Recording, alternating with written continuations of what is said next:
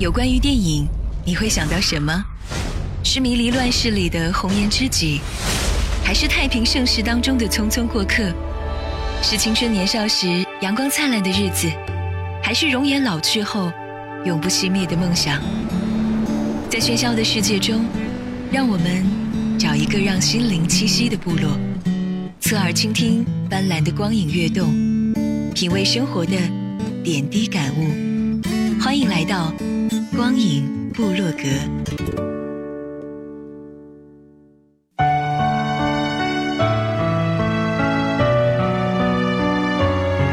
汇聚影坛经典，走进光影隧道，光影审片室。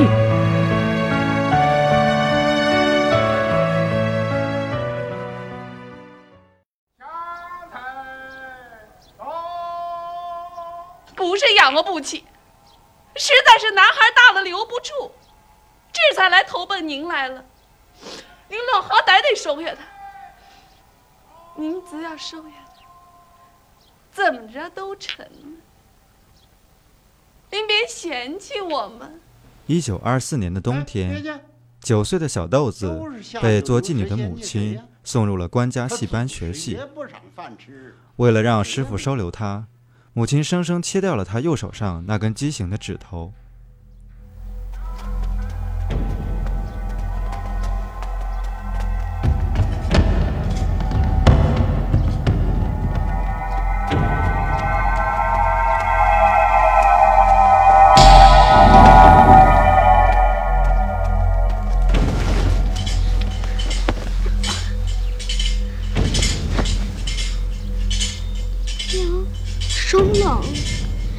冻冰了。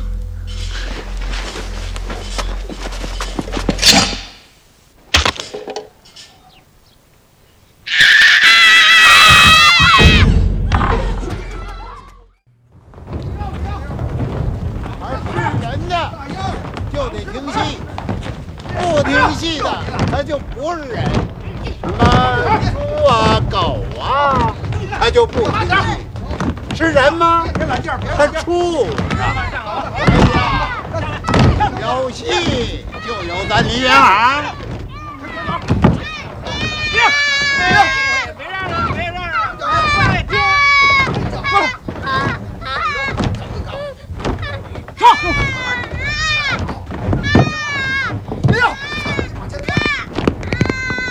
好叫人间显贵，您必得人后受罪。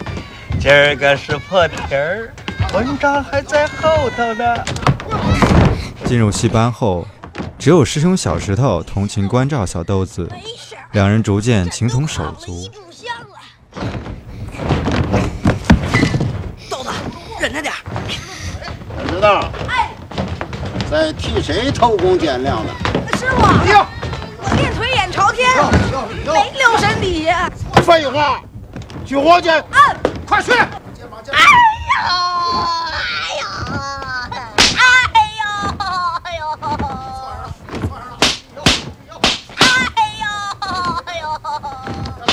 然而，生性柔弱的小豆子却经常因为背错台词而受到师傅的责骂和毒打，由此，他的心里也对小石头产生了异样的感情。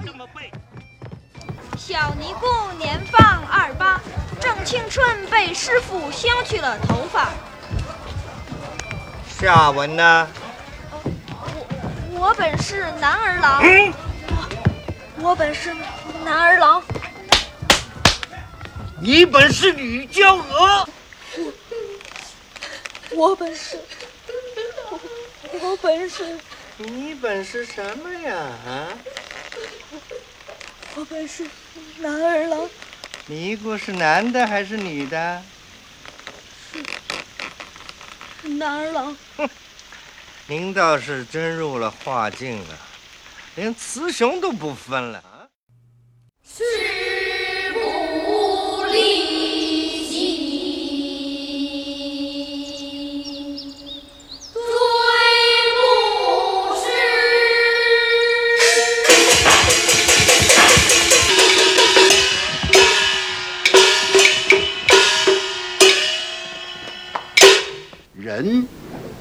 得自个儿成全自个儿。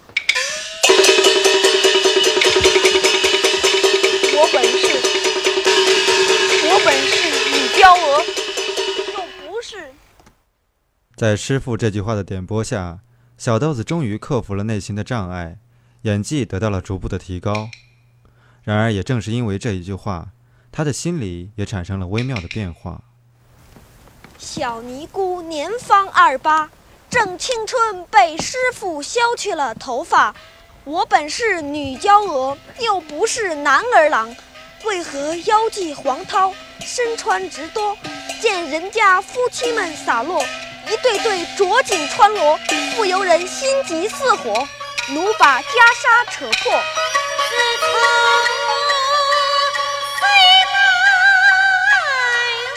十年过去了，在关师傅严厉和残酷的训导下，师兄二人演技很快提高。小石头取艺名段小楼，演生角唱花脸；小豆子取艺名程蝶衣，演旦角唱青衣。两人合演的《霸王别姬》誉满京城，师兄二人也红极一时。二人私下约定，以后要合演一辈子的《霸王别姬》。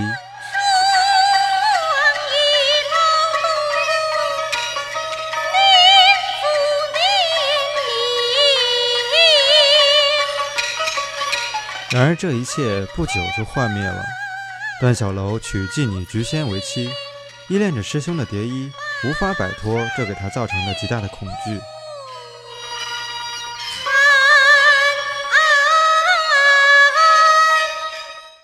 走吧，走吧，村长，哎，别介，别介，怂了。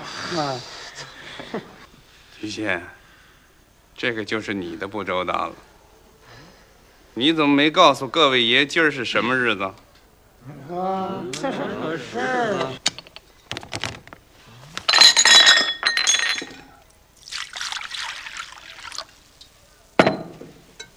今儿个不是咱俩定亲的喜日子吗？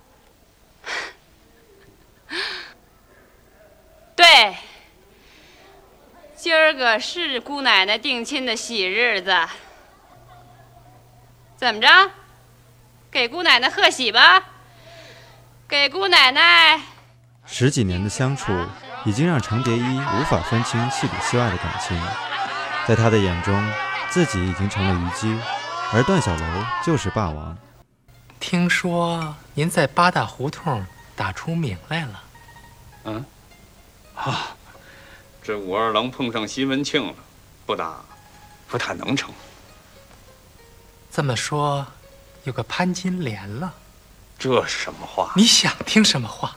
嗨，不过是救人解难玩玩呗，又不当真。你忘了，咱们是怎么唱红的？还不就凭了师傅一句话？什么话呀？从一而终，师哥。我要让你跟我，不对，就让我跟你好好唱一辈子戏，不行吗？这不，这不小半辈子都唱过来了。不行，说的是一辈子，差一年、一个月、一天、一个时辰，都不算一辈子。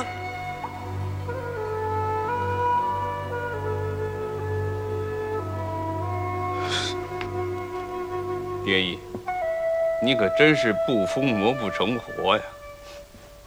唱戏得疯魔，不假。可要是活着也疯魔，在这人世上，在这凡人堆里，咱们可怎么活哟？来，给师哥勾勾脸。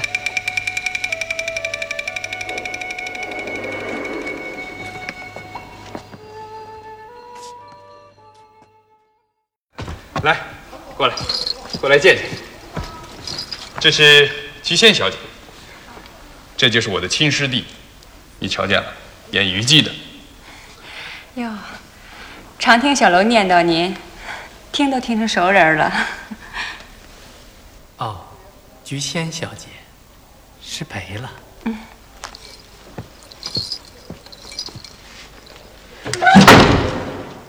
菊仙小姐。你挨哪儿学的戏呀？哟，我哪学过戏呀？哦，没学过呀。那就别撒狗血了。莲姨，叫声嫂子吧，不叫不成了。还有今儿晚上证婚人这活儿，你得给我接下来。黄天霸和妓女的戏不会演。经受了沉重打击的蝶衣第一次背叛了师兄，他出卖了自己的灵魂，用屈辱换来了师兄向往已久的名贵宝剑，赠给了他，并决定他从此不再与段小楼合演《霸王别姬》。我是假霸王，你是真虞姬，让他栽培你一个人去吧。师哥，师哥，不敢。而今什么你们不敢？程蝶衣，当初是你师哥把你成全出来的，现在你师哥不唱戏了，你也该。拉他一把吧！心灰意冷的程蝶衣不惜给汉奸头子袁四爷，甚至给日本人唱戏。尽管他也从狱中把得罪权威的师兄救了出来，然而两人的摩擦却越来越深。最终在关师傅的召唤下，两人终于可以再度合作。小豆子，小石头，你们俩起小那点故事。话说来长了，怎么？现在成角了，谱大了，啊，就什么都忘了。到了这个时候，就不忍心啊。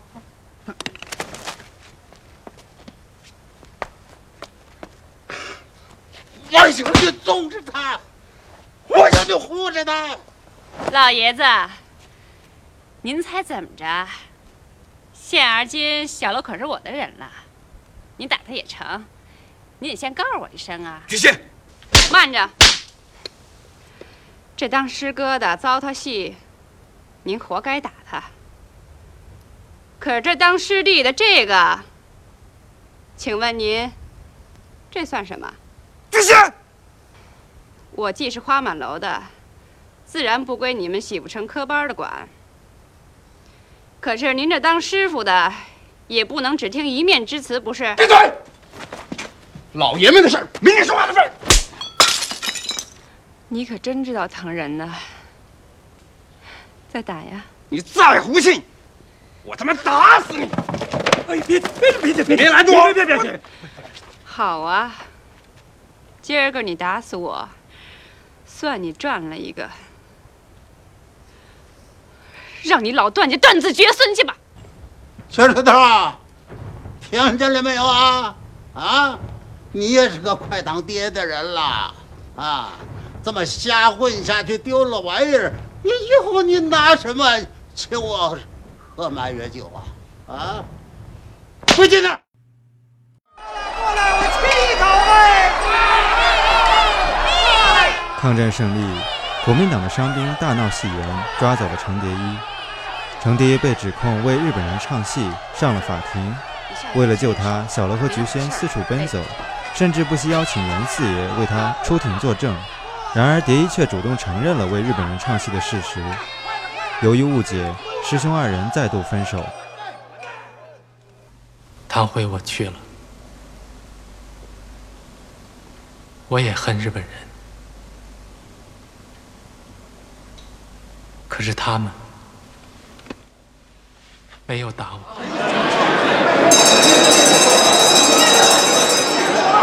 被告人程蝶衣，你有义务和权利用事实来证明你清白的人格。你再仔细回忆一下，再做一次陈述。青木要是活着，京戏就传到日本国去了。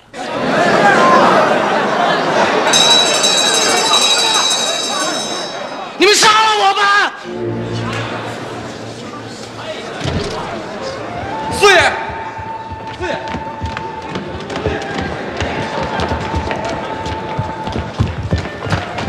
哎哎，你们怎么进来了？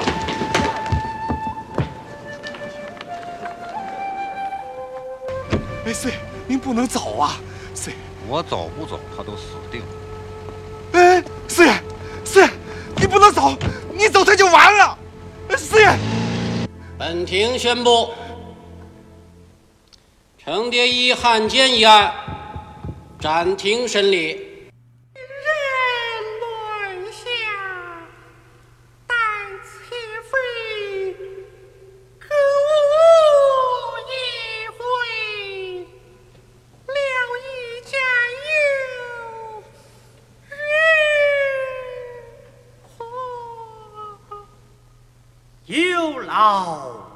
非此，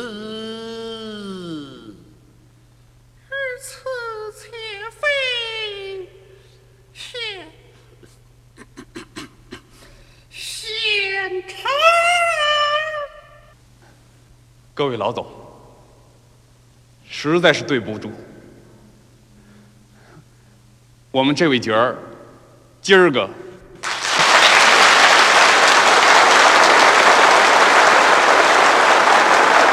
在共产党领导的新社会下，两人又得以再次同台合演《霸王别姬》。然而，两人的矛盾却丝毫没有减弱。为了蝶衣收的徒弟，两人再次大吵了一架。功也不练，嗓也不调，耍贫顶嘴你倒学成了。唱戏的不靠这个，凭的是功夫、本事、玩意儿，没你的近道可走。罚我跪，你犯法，不罚。不罚你永远是下三滥，还想成角儿？做梦！没错，你领我来，哪是想让我成角儿？你是想找个小立本、小崔本、小跟包、小腿子、小龙套？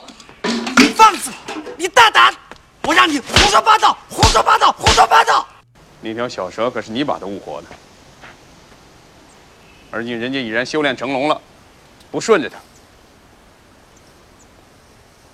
不顺着他，能成吗？这戏总得唱吧？这可是你说的，你也不出来看看，这世上的戏都唱到哪一出了？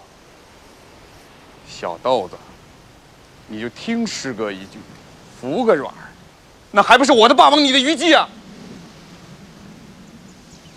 虞姬为什么要死？蝶衣，你可真是不疯魔不成活呀！可那是戏，他们不管台下坐的什么人，什么阶级，他都卖力的唱，他玩命的唱，避重就轻。没有没有，你不老实！好景不长，文化大革命中，段小楼成了牛鬼蛇神。在造反派的威逼下，师兄二人不得不相互揭发罪行。段小楼供出蝶衣曾经出卖自己的事，而蝶衣面对已分不清是人还是鬼的师兄，也招出了菊仙原是妓女的事实。菊仙承受不了打击，上吊自杀。他就当了汉奸。打倒程蝶衣！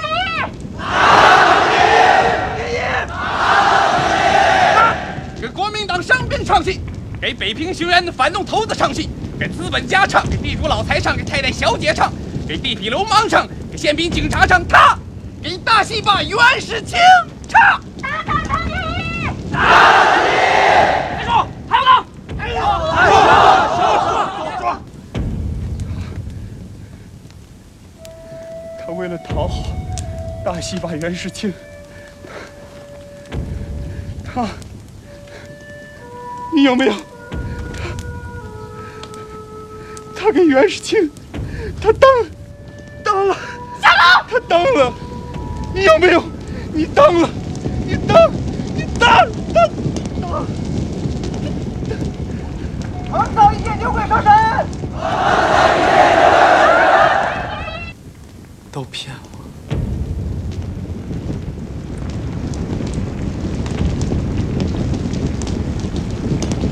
揭发，揭发姹紫嫣红，揭发断臂推冤，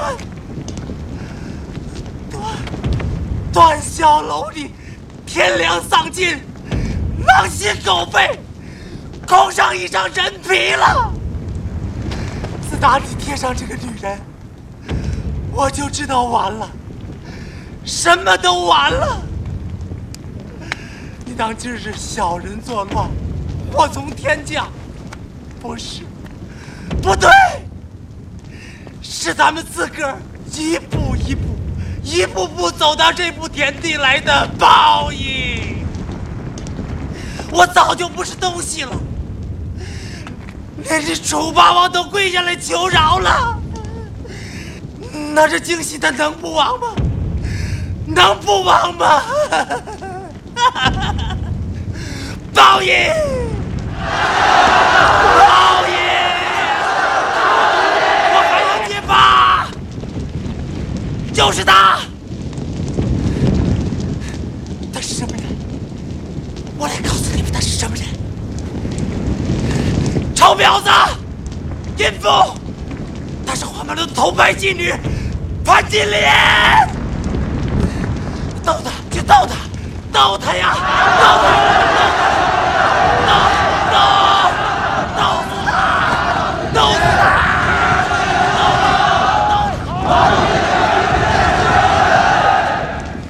段小楼，她是不是妓女？是不是？说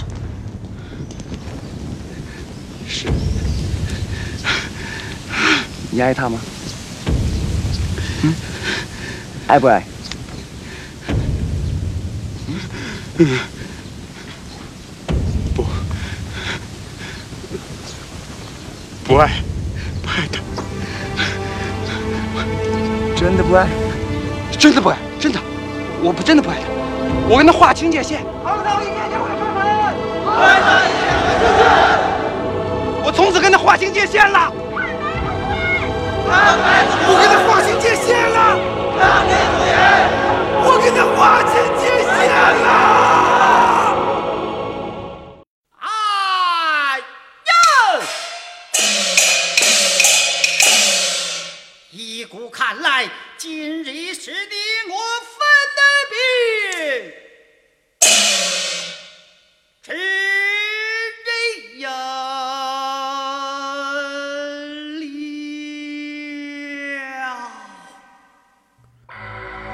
打倒了四人帮，师兄二人重逢，在分离了二十二年的舞台上，最后一次合演《霸王别姬》。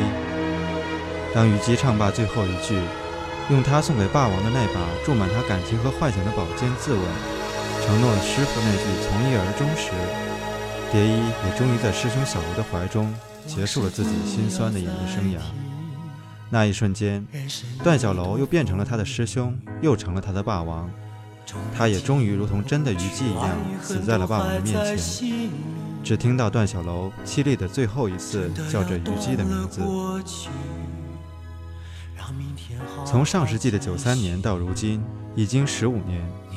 如今重看这部影片，虽是早已熟悉的故事、熟悉的画面，但却依然让人沉迷，感觉依然那样的精美厚重，而沧桑感也更加强烈。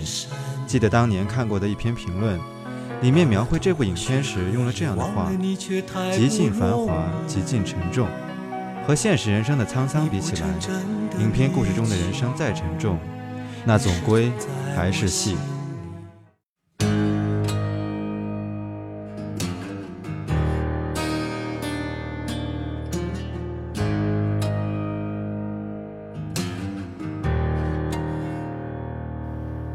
往事不要再提。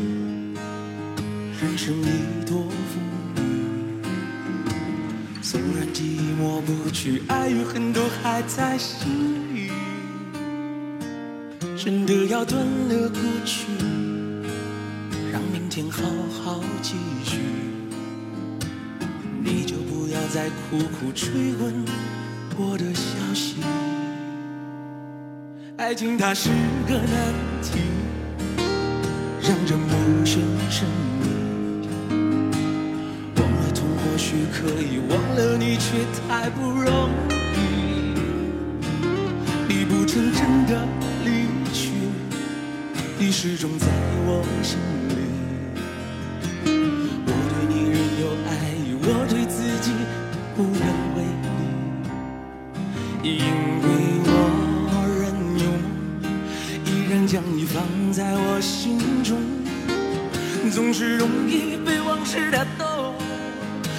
是为了你心痛，别留恋岁月中我无意的柔情万种。不要问我是否再相逢，不要管我是否言不由衷，为何你不懂？只要有爱就有痛。有一天你会知道，人生没有我并不会不同，人生已经太匆匆，我好害怕总是泪眼朦胧，忘了我就没有痛，将往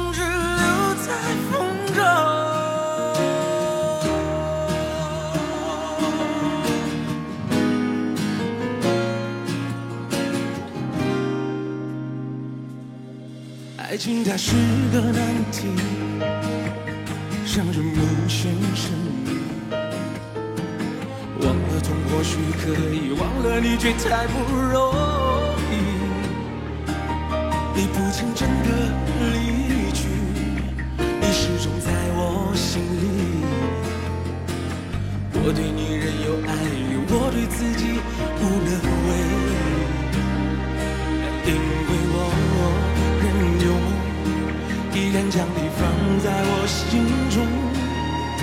总是容易被往事打动，总是为了你心痛。别留恋岁月中我无意的柔情万种。不要问我是否得相逢，不要管我是否言不由衷。为何你不懂？只要有爱就有